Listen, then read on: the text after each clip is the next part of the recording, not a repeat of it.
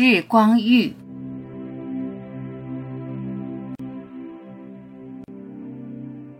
写作真是一件愉悦的事，不是因为写作，而是每一次写作都是无限存在的日光浴。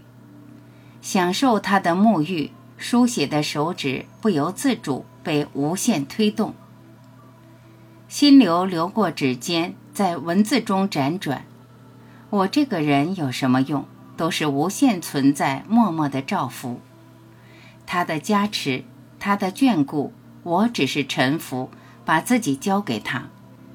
当我不再努力，不再用功，不再蠢蠢欲动，无限能量就在心中激荡。我就这样深爱他，呼唤他，念念不忘他。他的力量不可思议，我就情不自禁想要歌颂他。他让我写，我就写；他让我不写，我就不写。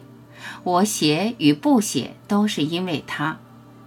这个世界根本不是我这个人可以左右的，我也就不幻想，实实在在把自己交出去，不期待，不觊觎，交给无限，什么都好。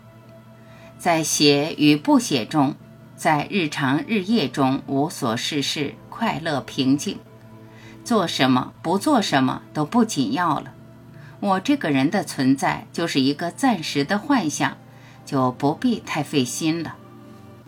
过度添加、过度强化，只会让人的自我感膨胀，没什么好规划。一个若隐若现、飘飘浮浮的世界，飘飘浮浮的人生，规划何用？心中的神那么鲜活，无所不能，什么都有了。无能的人就不必逞能。顺应天道，顺应自然，顺应无限存在的流动，圆满美好，根本不是一个人努力获得的结果。